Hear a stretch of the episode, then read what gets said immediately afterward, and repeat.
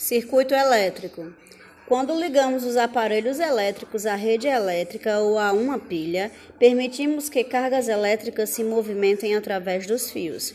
Esse movimento das cargas forma uma corrente elétrica.